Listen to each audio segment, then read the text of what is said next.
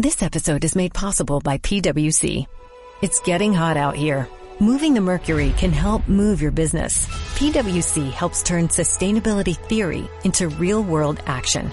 Reduce your carbon footprint while increasing transparency in net zero commitments. Start with reporting to identify your climate risks and reinvent your business. Create a more sustainable business and a stronger planet. It's all part of the new equation. Learn more at thenewequation.com.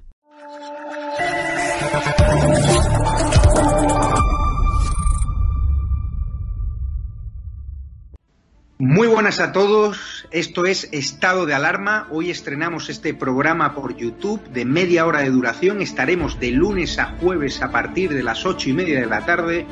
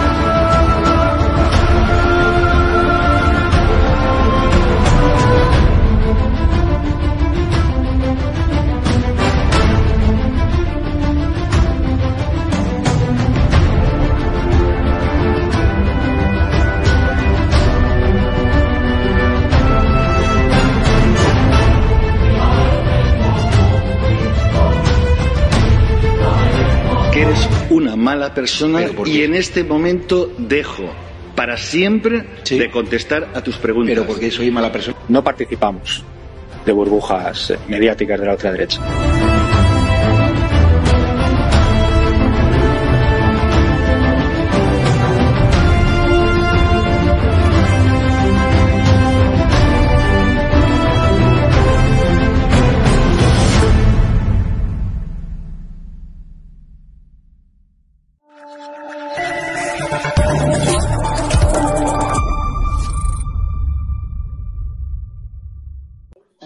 Noches, espectadores de Estado de Alarma y de ATV. Hoy tenemos con nosotros eh, a Tania, la madre de Nazaret. Y de hecho, bueno, ella misma me propuso pues llamar a este, a este programa, ¿no? Eh, la voz de Nazaret. Tania, ¿qué tal? Buenos días. Hola, buenos días. Hola, Nazaret. Di buenos días. Bueno, Nazaret, tengo que saber que es una niña, bueno, pues que tiene una enfermedad rara. Y la verdad es que eh, a mí me conmovió mucho porque eh, se puso en contacto conmigo Tania, eh, casi a la desesperada, ¿no? Por, por alguien que le diese voz a ella y, al caso de, su hija. Y la verdad es que a mí me, impactó mucho, me tocó y, y sí, es verdad que yo me veía en, pues, en la obligación moral, ¿no? Y, ética de, pues, de conceder esta entrevista y de que cuentes un poco tu caso, que recordemos que se va a llamar La Voz de Nazaret y, y yo creo que tú cuentes un poco, pues, por qué, ¿no? Quieres que se llame así este, este episodio o esta, o esta entrevista. Vale, pues ante todo, eh, buenos días a todos los que nos escuchan. Quiero dar las gracias profundamente a ti, en especial, por haberme brindado esta oportunidad y a mi hija y que se, y que, y que se haga público mi historia y la de ella, sobre todo por ella, ¿vale? Yo no busco fama ni busco dinero, solo busco contar mi verdad, esa que durante tres años eh, no he podido contar y que, y que creo que es necesario que la gente lo sepa. Eh, primero por, por, por mi hija, porque necesito más atenciones para ella y te presento, mira. Ella se llama Nazaret, es una niña de tres años, ¿vale? Ella nació con, con una enfermedad rara, ¿vale? Eh, nació con un, un síndrome y una duplicación genética, ¿vale? Una duplicación genética en, en, una parte, en una parte suya bastante extensa. Quiere decirse que eso le afecta a, a muchas partes de, pues de su desarrollo cognitivo, sensorial, de motor, en fin, de todo. Ella actualmente, ¿vale? Eh, tiene una traqueostomía, ¿vale? Porque una traqueostomía y una gastrostomía, ella se alimenta por una gastro y respira por una tráqueo, ¿vale? Ella nació, pues como bien te digo, eh, muy malita, pero para remontarnos al día del nacimiento, quiero contar un poquito cómo se dieron las cosas, ¿vale? Yo, nosotras, hace tres años, decidimos ser mamás, ¿vale? De una niña preciosa que amamos con todo nuestro corazón, ¿vale? Y que daríamos nuestra vida por ella. Si yo pudiera cambiarme por ella, yo me cambiaría. Pero por desgracia no puede ser. Pero bueno, hace tres años eh, fuimos a la, eh, hicimos una inseminación artificial todo fue por la sanidad pública en el Hospital Severo Ochoa de Madrid, en Leganés. ¿Vale? Ella fue, me inseminaron un día 11 de marzo, ¿vale? Una fecha muy clave, 11 de marzo, y nació un 12 de noviembre del 2019. Durante el embarazo, eh, yo pasé un embarazo muy malo como yo soy primeriza, mamá primeriza, pues bueno, mm, no sabía, yo pensaba y confiaba en que lo que me decían los médicos, pues era lo que había y como yo era mamá primeriza y no sabía, pues que todo estaba bien. Pero yo en el, embarazo estuve muy mala, me encontraba muy mal. Y cada vez que yo iba al ginecólogo, yo le transmitía pues mi malestar eh, y siempre me decían lo mismo, que todo estaba bien, que las ecografías estaban bien, que las analíticas que estaban bien, bueno, que todo estaba bien. Pero claro, no sé, algo dentro de mí, no sé, intuición, instinto, algo me decía que algo no iba bien, pero yo no sabía como tal si iba bien o no iba bien. Yo confié en ellos. Mm, eh, les di toda mi confianza, ¿vale? Y bueno, pues resulta que mm, se iba avanzando el embarazo, iba avanzando el embarazo y, pues nada, eh, llegó un momento en que ya las 35 eh, semanas de embarazo, ya un día muy malita, muy malita, eh, me fui a decidirme a urgencias al Severo Ochoa. Y allí me vienen un equipo de ginecólogos. Quiero decir que en todo, en todo el proceso de mi embarazo me vieron cinco ginecólogos diferentes porque cada vez que iba a, a que me hicieran mis revisiones había uno diferente, ¿vale? Nunca me llevó el mismo siempre habían diferentes. Y, bueno, y ya las 35 semanas fui un día a urgencias porque me encontraba muy mal y bueno, parece ser que, estaba con contracciones. Claro, ¿qué pasa? Que todavía la niña no, no, como le llaman ellos, a término, todavía no estaba. Entonces había que aguantarla un poco más, pero claro, yo me encontraba, yo me encontraba muy mal y decidieron mandarme una medicación para poder parar esas contracciones y esperar. En ese proceso, uno de los ginecólogos ve que mi cuerpo ha generado mucho más líquido de lo normal, ¿vale? Y como tal, ahora ya las revisiones ya no eran cada mes o cada tres meses, no, ahora ya las revisiones iban a pasar de cada tres meses a una semana. Bueno, pues así fue, Llegué al lunes, me dijeron, ven el lunes, esto fue un viernes, dicen, ven el lunes que te va a ver una ginecóloga especial. Llegué el lunes y me dijo la ginecóloga que qué tal estaba y yo pues le comenté que me seguía encontrando mal, que bueno, que desde que me habían mandado esas pastillas, oye, había parecido que estaba un poco mejor. Bueno, pues resulta, me dice que, que tengo polidramios. Quiere decirse que mi cuerpo tiene mm, más líquido de lo normal porque el bebé no, no, no, lo, no lo digiere, no. Y entonces, claro, bueno, partiendo de ahí me dice que me manda que venga la siguiente, la siguiente semana. Y llego la semana y, voy con otro, con otro doctor, con otro ginecólogo. Y este mismo doctor me dice que, qué tal estoy, le digo que bueno, que sigo un poco mejor por las pastillas. Y este mismo doctor me dice que las pastillas me las tiene que quitar porque ya van 37 semanas de los que estoy embarazada y que si la niña tiene que nacer, que es el ciclo de la vida, que tiene que nacer.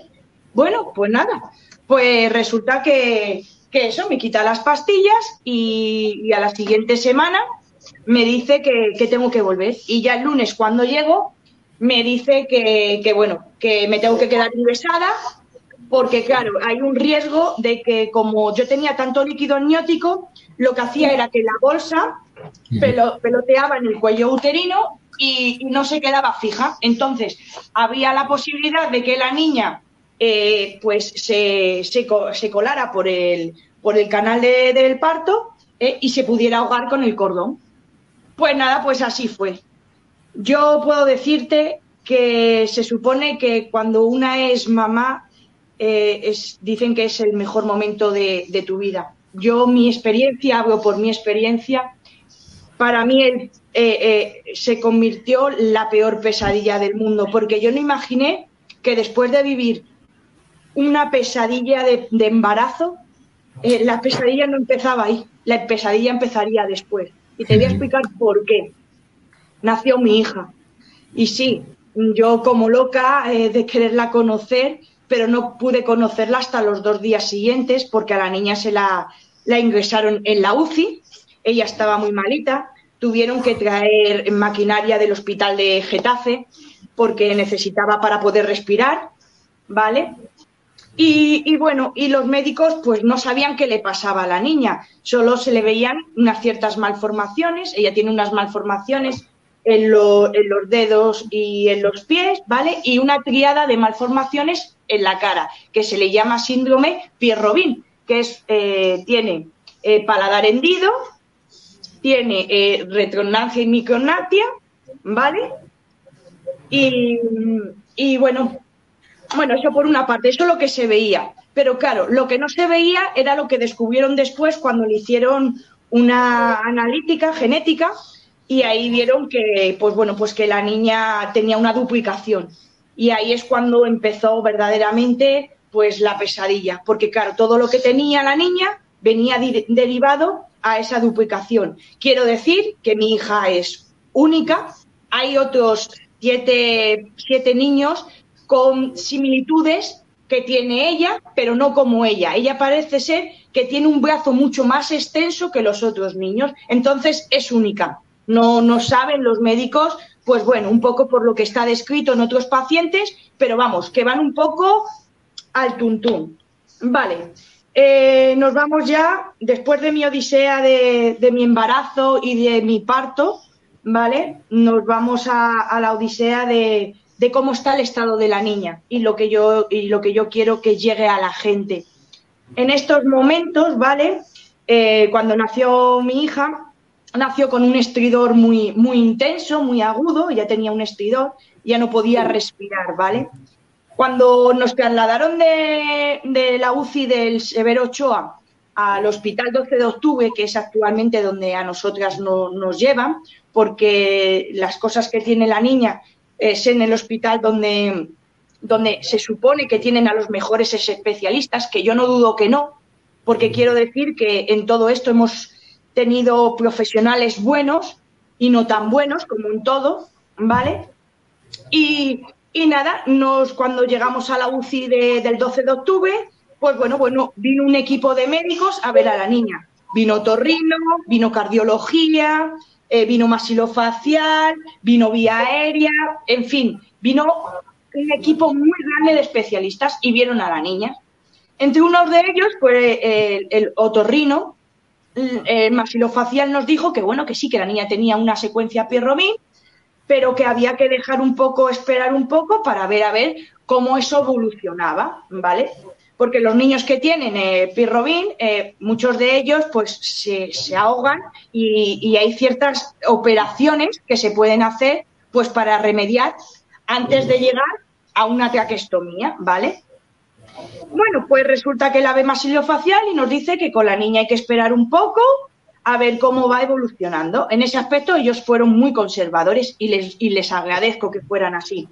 Y luego pues vino el otorrino a ver a mi niña y le hace una fibroscopia. La mete una fibroscopia y ven que la niña tiene una parálisis de cuerda, una, ¿vale? Bueno, pues nos dice que, no nos preocupemos, que a lo mucho la niña en el futuro hablará un poco ronca, pero bueno, que, que, no, que no pasa nada. Bueno, pues oye, parecía que eran buenas noticias, a pesar del estado grave en el que estaba la niña.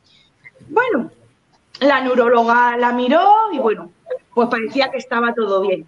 Pero claro, según iba creciendo la niña y estando ingresadas en el hospital, porque quiero decir que yo me he tirado como cinco o seis meses ingresada en un hospital, me pasé la pandemia, ¿vale? Primero, eh, mm, desde que nació mi hija en el 2019, el 12 de noviembre, hasta febrero o marzo aproximadamente, ¿vale? Estuvimos en el 12 de octubre ingresadas y luego pasamos al Hospital Niño Jesús. Pero bueno, yo me centro en el 12 de octubre, que es donde ha pasado todo y donde está pasando todo.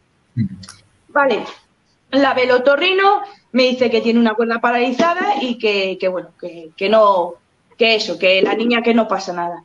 Bueno, estando a los tres meses, la niña le hicieron el cribado de los oídos, ¿vale? Y, no, le, no le daba. Había algo que no le daba, que, no escuchaba y eso. Y un día, estando, estando allí ingresadas, eh, yo veía que la niña echaba como mucha mano al oído. Parecía como un perrito cuando tiene pulguillas que se está ahí como, oye, tengo algo aquí. Pues lo mismo, yo vi que la niña hacía como cosas raras. Y yo le dije a la enfermera, digo, oye, mira, yo noto que la niña, ¿vale? Porque quiero decir que no me he separado de la niña desde que nació, desde que nació, porque no he confiado en nada ni en nadie, ¿vale? Solo en mí misma, ¿vale? Bueno, le digo que, la niña eso, y me dice que nada, no, mami, no, no, eso no pasa nada.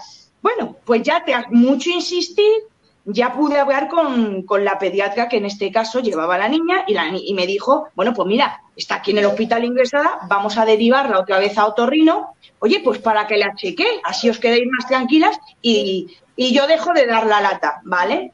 Porque allí o das la lata o nada.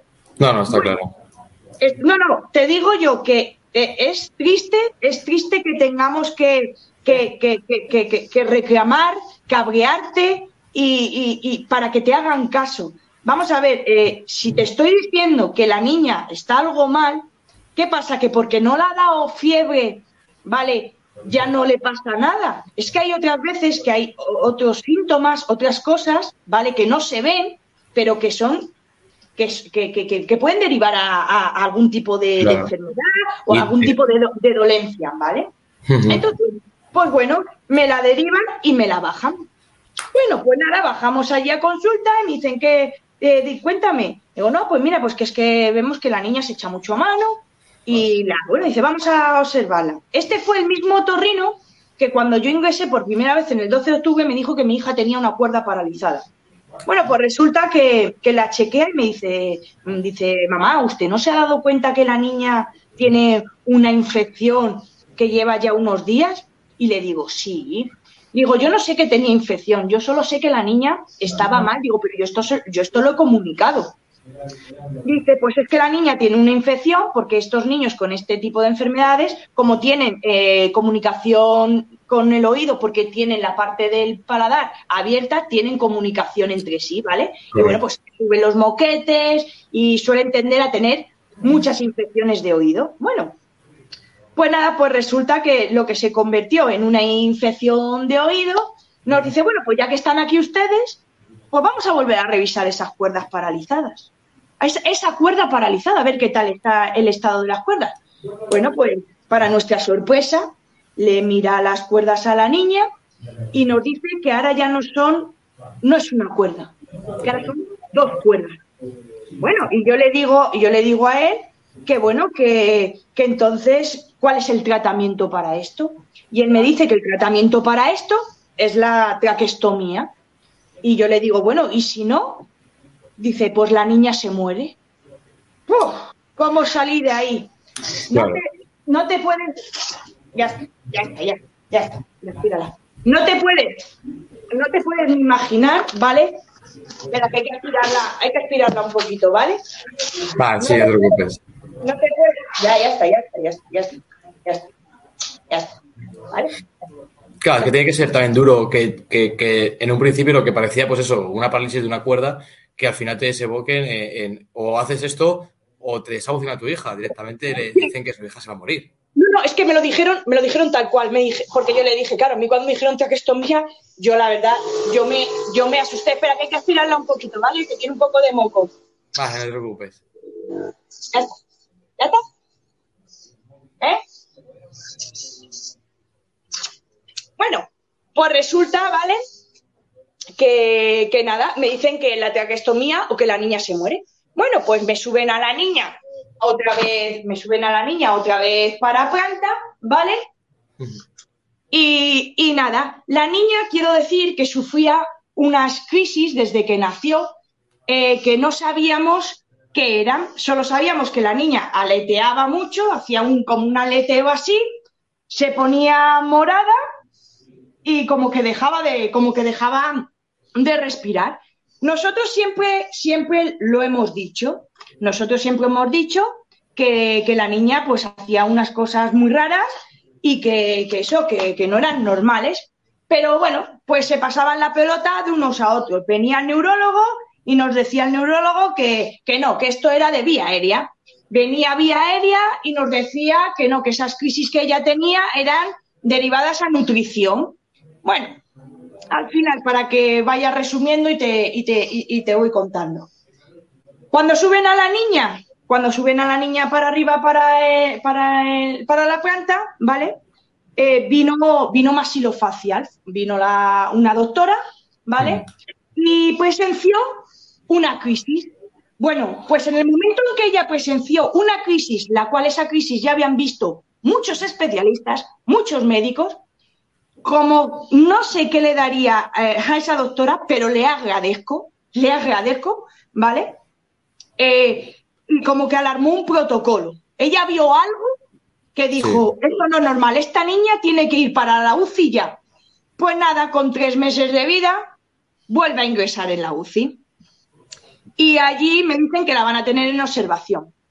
Bueno, pues vienen allí, eh, pasa la noche, la niña sigue sufriendo algunas crisis y viene el doctor de vía aérea, viene el doctor, eh, viene la doctora de masilofacial y me dicen que van a meterla al quirófano para determinar qué es lo que necesita la niña. No saben si puede haber una obstrucción a nivel respiratorio y si es eso y si es por parte de que su mandíbula, como te he dicho antes, por el síndrome que ella tiene, eh, es tan pequeña que le obstruye la parte, la parte aérea, ¿vale? Em, quieren, eh, hay una operación que se llama distracción mandibular que lo que hace es que aventa la mandíbula hacia adelante y permite que pase mejor la respiración, porque no es lo mismo respirar así que respirar con el cuello extendido, ¿vale? Si lo puedes hacer la, comprobación. Bueno, pues, pues nada, eh, me dicen que la van a meter. Y viene el vía aérea y me dice que si no pueden hacer nada con la distracción mandibular, pues que tendrían que hacerle una traquetomía. Pues nada, yo firmo los consentimientos, a pesar de mis pesares, firmo mis consentimientos, porque no sabía si mi hija iba a salir con la mandíbula partida, con unos aparatos, o iba a salir con una traquetomía.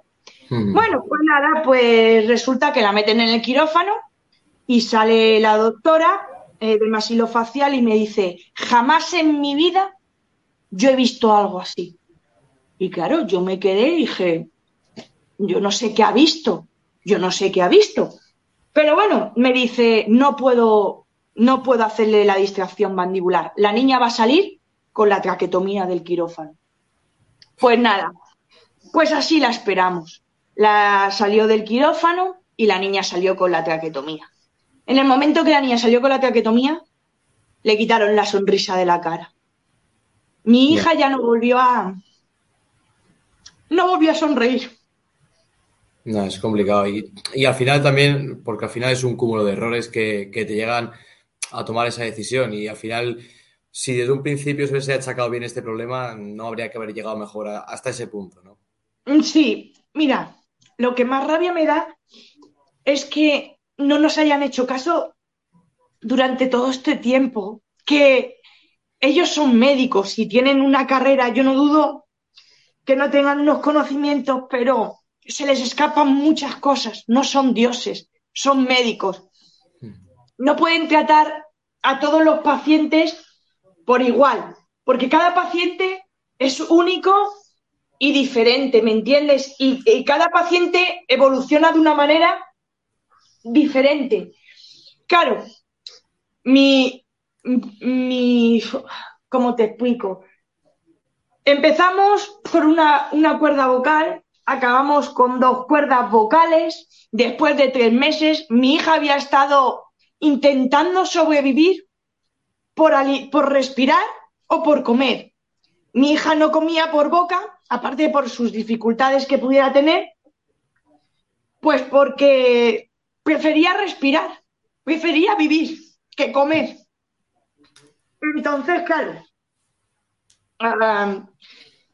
como, te, como te digo, cuando ya salió del quirófano, pues bueno, nos fuimos haciendo a la idea de que esto iba a cambiar nuestra vida. Hmm.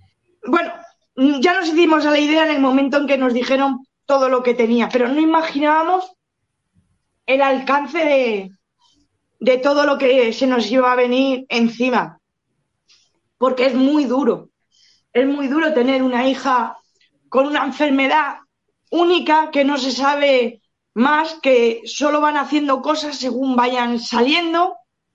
Y claro, a cada cosa es peor. Un agujero para respirar, un agujero para comer.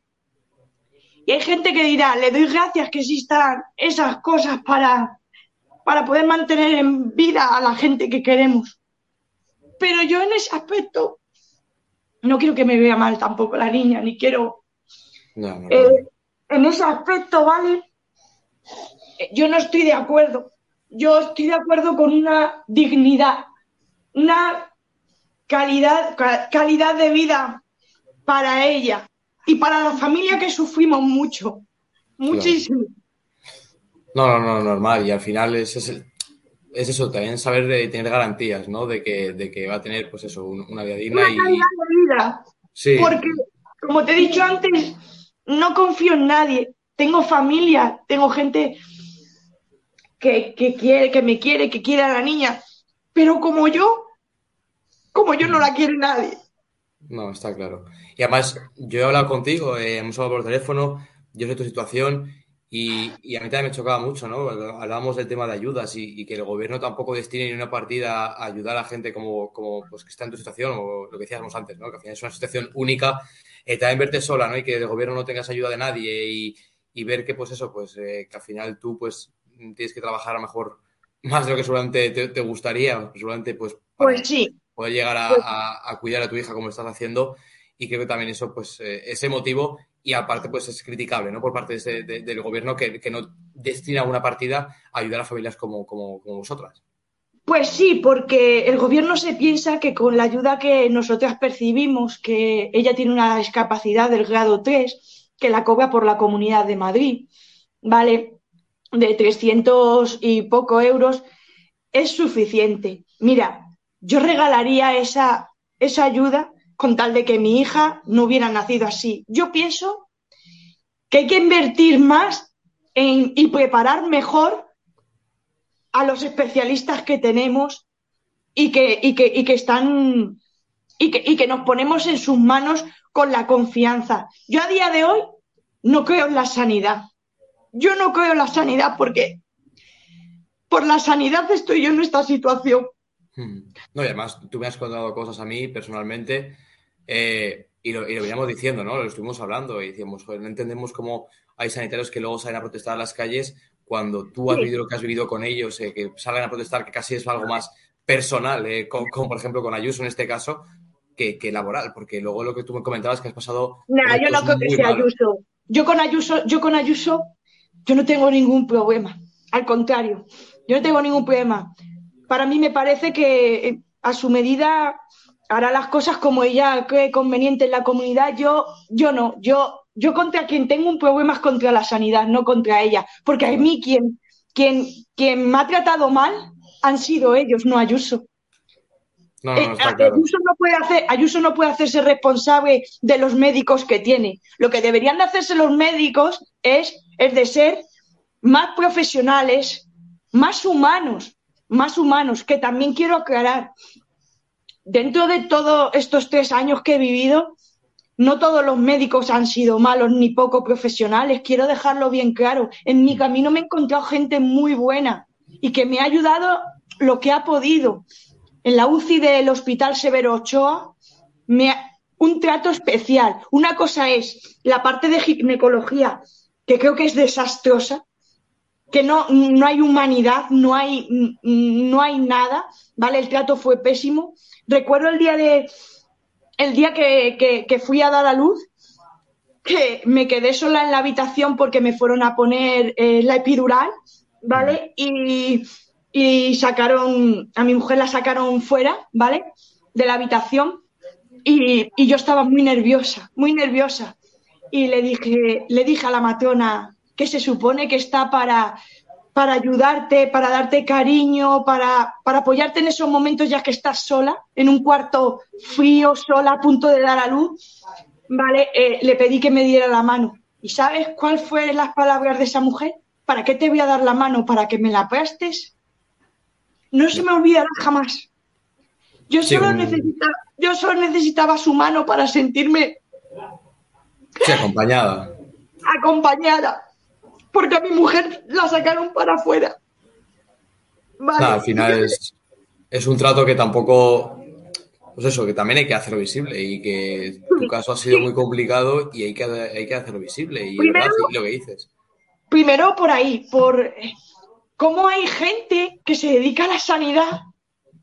Para mí esto es una opinión mía personal, ¿vale?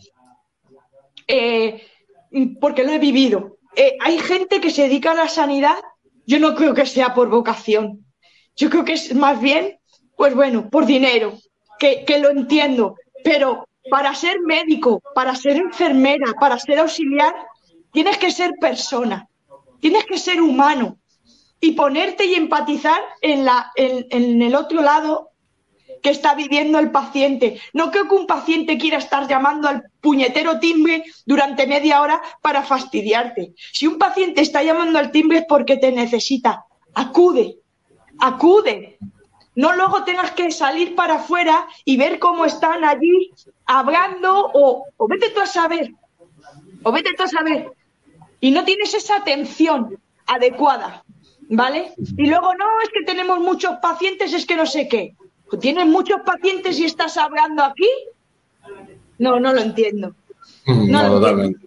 Totalmente. Yo sí que también quería saber un poco porque em, por parte de las asociaciones, porque al final, bueno, pues quiero recalcar, ¿no? Que el caso de tu hija que, tiene una enfermedad rara es único, no hay más como que tengan esa misma enfermedad. Quiero saber por parte de las asociaciones de enfermedades raras, como puede ser pues, la Federación Española de, Enfermedades Raras. Sí, sí, sí, en algún momento se ha puesto en contacto contigo o ha intentado. No. Mira, te voy a contar cómo fue, cómo fue la experiencia de FEDER. Cuando, cuando me llamó la genetista para darme el resultado de, la analítica de, que le realizaron a mi hija para ver, para ver el ADN de ella, ¿vale? Le hicieron una analítica, ¿vale? Un, genética, fue una analítica genética para determinar, bueno, pues eh, me dio la, me dio una tarjetita y me dijo, mira, a partir de ahora eh, ponte en contacto con ellos y tal.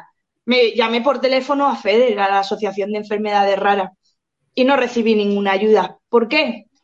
Porque mi hija no tiene un nombre conocido. Mi hija no es síndrome de Down, mi hija no es fibrosis quística, no hay su nombre. Es una enfermedad rara. Entonces, no me pueden mandar a ninguna asociación de, nada porque mi hija tiene de todo. Mi hija tiene ataques epilépticos, eh, mi hija tiene cierta atrofia cerebral, mi hija tiene muchas cosas, ¿vale? Entonces, como tiene tantas cosas, no, no sabe, no saben dónde mandarte. Así que me sentí abandonada por Feder. Yo no puedo decir que Feder me haya ayudado, porque a mí Feder no me ha ayudado. Yo llamé, pues un poco para ver si había alguna mamá o alguna otra asociación donde poder ir, compartir con otros papás. Pues bueno, pues porque también eh, el poder hablar y desahogo. Con con otros papás que, bueno, que aunque no tengan tu misma situación, pero bueno, estén pasando también por momentos difíciles, pues necesitas, pues necesitas eso, eh, comprensión, ayuda, compartir, porque te encuentras solo. Yo por la asociación FEDER, para mí es como si no existiera. Y fíjate, es, es, es, es, es eh, ¿cómo te diría? Es, em, es, es extraño porque es que mi hija pertenece a esa asociación y podría decir que más que ningún otro, bueno, no es que más que ningún otro, no quiero que me malinterprete, sino es una enfermedad rara. Yo enfermedades raras, enfermedades que ya se conocen, yo no las veo como raras. Yo veo enfermedad rara una enfermedad que no se conoce. Sí, claro, que al, tener un nombre, una enfermedad, sí que es verdad, pues que ya hay estudio. Claro, que ya tiene un nombre, que ya tiene un estudio, que ya tiene una investigación, la veo enfermedad. Yo no voy a quitarlo, pero no es enfermedad rara, ya tiene un, nombre reconocido. Mi hija no tiene un nombre, mi hija es una duplicación, nada más. ¿Vale? Entonces, pues, pues nada, eh, eh, eh, como, te, como te digo más, pues bueno, me voy al mismo caso. Ahora, a día de hoy, Vamos, estamos a la espera porque recientemente, hace como dos meses aproximadamente, le salió a la cría un granuloma en la tráquea a punta de cánula sangrante, que ya llevábamos diciendo tiempo que a la niña le pasaba algo, pero como tantas y tantas veces, pues bueno, eran mocos secos, la verdad es que hemos pasado un invierno muy, muy caluroso, y bueno, pues nada, eh, nos decían que eso, que podía hacer sequedad, que intentáramos ponerle los filtros, que tal, que pascual. Hasta que ya en una revisión con la, con la neumóloga ya le dijimos que, pues eso, que, que la niña no dejaba de sangrar, pues nada, ya después, como siempre digo, de dar mucha la lata barra, porque es que siempre hay que estar con ellos así, dando mucho la lata logramos que la metan en el quirófano. La meten en el quirófano y eh, la miran, la miran, la miran y ven que tiene un granuloma a punta de cánula que es sangrante y no pueden hacer nada. No pueden hacer nada excepto ponerle una cánula más larga y hacer que el granuloma se eche para la pared y poco a poco se vaya reduciendo, ¿vale? Ahí fue nuestra sorpresa que lo que pensábamos que, bueno, que solo era un granuloma que, que bueno, que con el tiempo eh, se iría solventando. Nos sale el, médico de vía aérea y nos dice que la niña tiene una traqueomalacia grave. ¿Vale? Ya en el 2020, el otorrino dice que la niña tiene una cierta traqueomalacia. En el 2020 tiene una cierta traqueomalacia y llama al médico de vía aérea para que baje a consulta y chequee a la, niña con él. Cuando, baja, el médico revisa las imágenes y dice que, que no le da importancia alguna. Bueno, pues ahí queda la cosa, pero ya en el 2020 ya determinan que la niña tiene una cierta traqueomalacia. ¿vale? Pues nada, llegamos al 2022, la meten en el quirófano y el doctor me dice, el mismo doctor que me dice, el mismo doctor que la vio, me dice que ya la traqueomalacia, la traqueomalacia es una traqueomalacia grave. Y bueno, y le preguntamos que bueno, que para esto, ¿qué es lo que hay? Nosotros siempre con nuestras preguntas, que qué es lo que hay, ya está, ya viene, ya viene más claro. Y nada, y nos dice que para esto existen varias cosas, pero que ahora mismo, pues bueno, espérate, ya está, ya, Vale, nos dice, ¿vale? Que, que existe una prótesis traqueal para permitir que el paso del aire eh, fluya y mejorar pues que la niña no es compatible con esa, con esa prótesis, ¿vale? Y, y, nada, y le digo, y entonces, ¿qué, qué, es lo que va a pasar? Y me dice, pues, pues que hay que esperar. que, hay que esperar. está la Me dice que hay que esperar. Pues nada, ahora estamos a la espera de que vuelva a pasar. Nos llamaron para entrar ahora en quirófano el día 3 de febrero otra vez, ¿vale? Pero el problema es que no podemos entrar porque la niña recientemente ha estado con, una infección respiratoria bastante grande, ¿vale? Y no, y no, y no la pueden meter en el quirófano, ¿vale? Así que nada, tenemos que esperar un poquito más hasta que, como ya estaba tomando antibiótico, hay que esperar un poco más a que los, los efectos estos pasen y, y puedan meterla al quirófano. y volverla a revisar a ver en qué estado está la tráqueo. Y yo me pregunto, si en el 2020 ya vieron que la niña tenía una cierta traqueomalacia, ¿por qué hasta en el 2022 no se la volvió a mirar? Claro, que son todos los problemas que ha habido, se han ido agravando con el tiempo por no haberlos atajado en su momento. Igual que con lo de la cuerda vocal. Por falta, por falta de atención. Y eso, la culpa no la tiene Ayuso. Esa la culpa la tienen los médicos y los tiempos. Es así de claro, ¿vale? La profesionalidad y el interés por el paciente. Tú no puedes mirar a un paciente y como no ves que la enfermedad está grave, grave, grave, pues vamos a dejarla estar a ver cómo se evoluciona. Pues tienes dos opciones. Una, o te cogen a tiempo, o perdón de la expresión, te vas para el otro barrio. Es así, porque las cosas hay que pillarlas en el momento, no tiempo más tarde, porque luego las cosas se complican. No es lo mismo coger una infección al principio que cuando una infección ya está, eh, está avanzada. Pues con el caso de mi hija, todo ha sido así. Todo ha sido cagada tras cagada tras cagada. Yo sé que han estado muy perdidos, porque es única. Pero entonces, que no me digan a la par que le han ido haciendo cositas a la niña, que claro, como está descrito médicamente que en estos casos hay que hacer eso, pues que hay que hacerlo ya. Pero cada persona es única.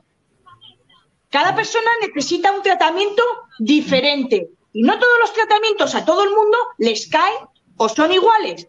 Yo sé que hay niños que comen con traqueostomía y que hablan.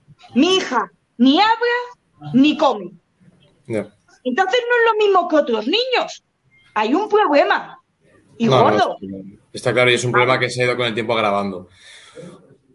Vale, entonces, claro, yo lo que me quejo es de la, de la poca falta de, atención, de, de, eso. A lo mejor para ellos es simplemente una paciente, pero para mí es mi hija. Para mí es mi todo. Y por ella soy capaz de ir al fin del mundo. Por luchar por ella, por sus derechos. ¿Vale? Pero estoy cansada de pelear contra la sanidad. Estoy cansada porque es un monstruo muy grande y que pocas personas podemos demostrar que se han cometido con nosotras una negligencia. Solo tenemos nuestra voz, nuestra voz, nuestra experiencia, nuestras vivencias, ¿vale? Pero yo estoy segura que, que, seguramente muchos que los que me vayan a escuchar en esta entrevista estarán de acuerdo conmigo en que hay mucha, muy poca falta de atención en los hospitales, en las esperas, en las consultas. Tú no puedes entrar en una consulta y en cinco minutos despacharte. No puede ser. Si en cinco minutos no te ha dado tiempo ni hacerme una exploración. ¿Cómo vas a determinar en cinco minutos lo que tengo? Si tampoco mandas pruebas para realizar. ¿Cómo, ¿Cómo lo vas a saber? ¿Por qué? Porque eres médico. Ellos, claro, ellos todo es porque son médicos, porque tienen una carrera y porque tal. Entre ellos todos se tapan. Entre ellos todos se tapan. Al menos que ya cometan una cagada muy grande, que entres en un quirófano por una operación de un pie y al final salgas sin una mano. Pero tengo impotencia, rabia, porque yo sé que se han hecho mal las cosas conmigo. Desde el principio hasta el día de hoy. Y tengo papeles, tengo papeles, tengo papeles que demuestran ciertas cosas de las que yo te estoy contando y te voy a explicar por qué. Porque con lo que me pasó a mí, ya no puedo hacer nada porque si yo que, no, lo hubiera vivido o en otra persona o lo hubiera tal, yo a lo mejor cuando yo le pedí a la, a la ginecóloga que me hiciera la amniocentesis y me negó la amniocentesis porque me dijo que era muy invasiva y que mm, tenía más riesgos que beneficios, si yo llego a hacer que esa doctora a mí me firme que ella se niega a hacerme la amniocentesis, ¿vale? Yo a lo mejor, a lo mejor, hubiese podido tirar por ahí, hubiese podido tener una... Sí, un, respaldo, un algo donde... Un respaldo. Pero es que tú no te vas a los médicos y le dices, no, no, yo le estoy diciendo esto y tal. ¿Qué pasa? Que a día de hoy con mi hija sí que lo hago. Le digo, no, yo he venido a consulta y he venido por este motivo. Pues usted me lo va a reflejar ahí. ¿Por qué? Porque ellos ponen lo que quieren.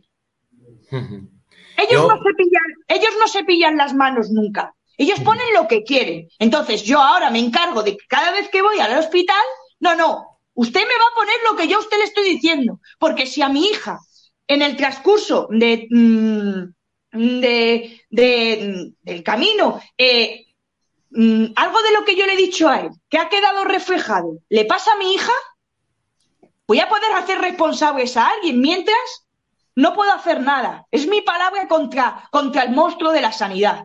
Pero es la verdad. Yo no miento. Yo digo la verdad. Ellos tendrán, como suelen decir, eh, en, dos en, en una pelea siempre hay dos versiones. Yo tengo mi verdad. Y mi verdad la digo aquí y a donde sea. Porque es la única que hay. ¿Vale? Hmm. Y, y, nada, yo ahora lo único que, que reclamo es que, que, la atiendan mejor, que, la miren mejor, que si hay algo que pueden hacer por ella, si no es aquí en el 12 de octubre, es en cualquier otro hospital, en cualquier otra ciudad de España. Hay otro equipo de médicos, aunque yo sé, porque me consta que el problema que tiene mi hija lo llevan en el 12 de octubre y uno supuestamente, supuestamente, uno de los mejores cirujanos de vía aérea, está ahí, que está becado para la investigación sobre las prótesis traqueales, que sé que las ha hecho, que sé un montón de cosas. ¿Por qué no pone las manos en mi hija? ¿Por qué siempre deja que vaya el médico adjunto? Que yo no digo que los médicos adjuntos no tengan que aprender, pero yo no quiero que aprenda el médico adjunto con mi hija. Yo quiero que sea el que sabe atienda a mi hija. Claro, normal. Porque no tiene la misma visión, no tiene la misma visión. Mm, eh, eh, sí, está estudiando. Yo entiendo que tengan que aprender, que tengan que estudiar, pero mi hija no es un ratón de laboratorio. No, y tú quieres soluciones. Al final, que te da soluciones es el, que, el experto, el especialista en materia. Efectivamente, yo voy al mero mero. Yo me quito de en medio a los que no me van a, no me van a, aportar nada y siento ser tan explícita, pero es que es como lo siento. ¿Vale? yo no, quiero perder el tiempo y, desde aquí yo, yo, yo pido. A mí me están llevando en el hospital 12 de octubre el equipo de vía aérea y el equipo de otorrinos del 12 de octubre. Yo quiero saber qué pasa. Quiero que, quiero que, que, que, que ya me digan qué va a pasar. Estoy cansada. Llevo tres años luchando. Es muy difícil vivir con una niña con traquestomía. Muy difícil. Las infecciones de mi hija cada dos por tres son constantes, porque si de verdad se constata que mi hija tiene esa traqueomalacia grave, ahora ya entiendo por qué mi hija cada dos por tres tiene infecciones respiratorias. Mi hija no, no va al parque, yo no la junto con otros niños, ella no tiene una vida normal. Ella es de casa al hospital, del hospital a terapia. No tiene vida, no tiene vida. ¿Qué vida va a tener? ¿Que la meto con más niños para que me coja más virus, más bichos? Y es que esta niña, en cuanto coja algo, acaba en el hospital ingresada. Claro, sí, lo que tiene a veces es muy bajita y al final juntarle con otros niños también pues, le, pone en riesgo a ella. Le pone en riesgo a ella y yo, y, y, yo no la pongo en riesgo a ella para nada, pero eso es vida para un niño. Eso es vida para un niño yo no. y, lo que decíamos, que al final es, es un cúmulo de negligencias que, al final pues también te han llevado a que todo se agrave más y llegar a un punto en el que es pues prácticamente irreversible, ¿no?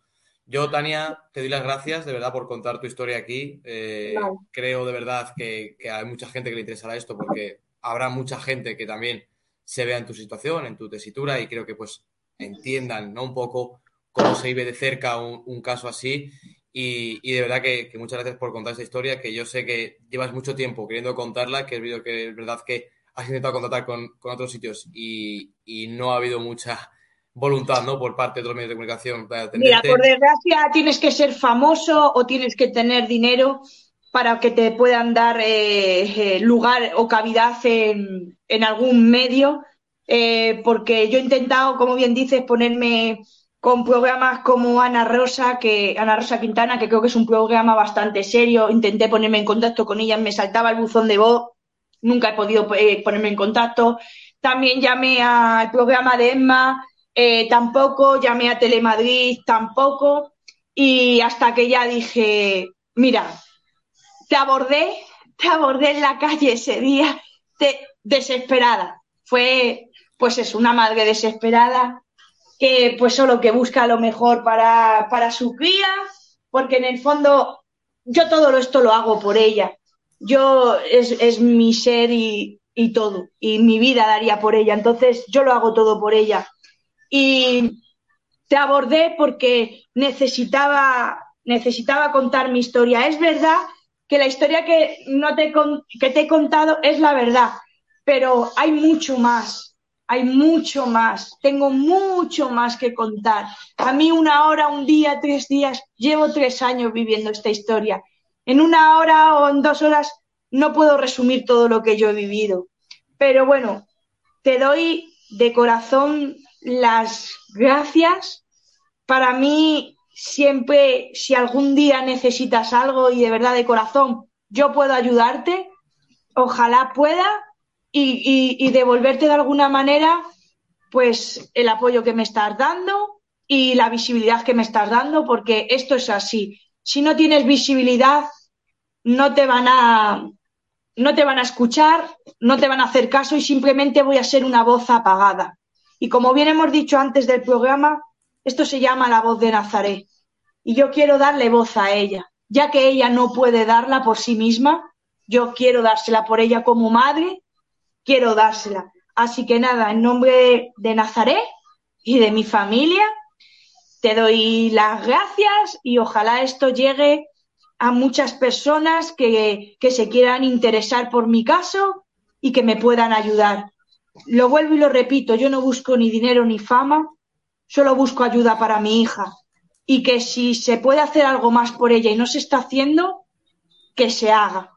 Que ya no, no puedo más que necesito ayuda, que necesito ayuda y que necesito que se investigue más, que haya más investigación y que por favor, que, que cuando las mamás vamos a, a los médicos y les decimos las cosas, no somos madres primerizas, somos madres, eh, ¿cómo nos llaman ellos? Madres como demasiado aprensivas, demasiado exageradas. No. Si una madre va y dice, mi hija lleva tres días sangrando o tres días, es que mi hija lo tiene. Yo no, yo ojalá no tuviera que acudir a un hospital para poder eso, pero, pero si voy, voy porque lo necesito, porque lo necesito. Ni más ni menos. Entonces, que se nos escuche y que si una mamá primeriza eh, en el embarazo dice que se encuentra mal, se encuentra mal se encuentra mal. Y no me vale que porque tenga los mismos síntomas que una, que una mamá, eh, pues eso, de, pues, pues, eso, que lo achaquen a, no, no, no, a revisar mejor, revisar mejor a las mujeres, que paren ya, que todavía niños mal, que cómo es posible que en el siglo XXI en el que vivimos con el avance, con los avances que hay, que no se vean ciertas cosas. Que no, que no me lo creo. Que no me lo creo, que no me vendan la, moto de que no se ven, sí se ven. Hay ciertas cosas que sí se ven y que se les puede informar y que si la sanidad no puede cubrirlas, pues que se les diga a los padres, aunque lo tengan que ir por lo privado. No pasa nada, porque una madre, vamos, por lo menos en mi caso, lo que va a querer es tener una hija, una hija sana, en mi caso. Habrá de todo, yo no me meto, lo respeto, pero en mi caso una hija sana. Entonces, si a mí a lo mejor me hubiesen dicho que hay ciertas eh, analíticas prenatales o ciertas cosas que ahora sé que las hay, que me he enterado porque he investigado sobre las cosas, me lo hubieran dicho, yo me las hubiera realizado. Yo me lo hubiera realizado, yo no, yo no hubiese escatimado en, hacerme una prueba para, para, para ver que, que, todo va bien. Porque ahora es peor el, el problema que el, el que haberte ido y haber eh, puesto una solución y haberte mm, hecho X cosas. es que para esto ya no hay solución. Es que ya para esto ya no hay solución. Entonces, eh, no puede ser. No puede ser que estos médicos se crean dioses, se crean que saben todo y no es verdad. Y no es verdad. Y con esto acabo. No es verdad. No tienen la verdad absoluta. Ellos no tienen la verdad absoluta ni son dioses. Son médicos que se equivocan y las equivocaciones de los médicos son vidas humanas. Vidas humanas, vidas de personas y de familias que se destrozan por las malas decisiones o las malas eh, mm, de los médicos. Quiero que quede claro que esto es así. Pues Tania, muchísimas gracias de verdad por haber estado aquí con nosotros, eh, por haber contado tu historia y, poco más. Eh, un abrazo tan enorme para, la pequeña, para Naceré, de verdad que ha sido un placer entrevistarte. Aquí la tengo, que es que está, está muy, se pone muy nerviosa. Bueno, di adiós a, a los amigos. Dile adiós. Adiós. Nos vemos, nos vemos, Tania, un placer, de verdad. Un besito muy grande y gracias por todo. Chao.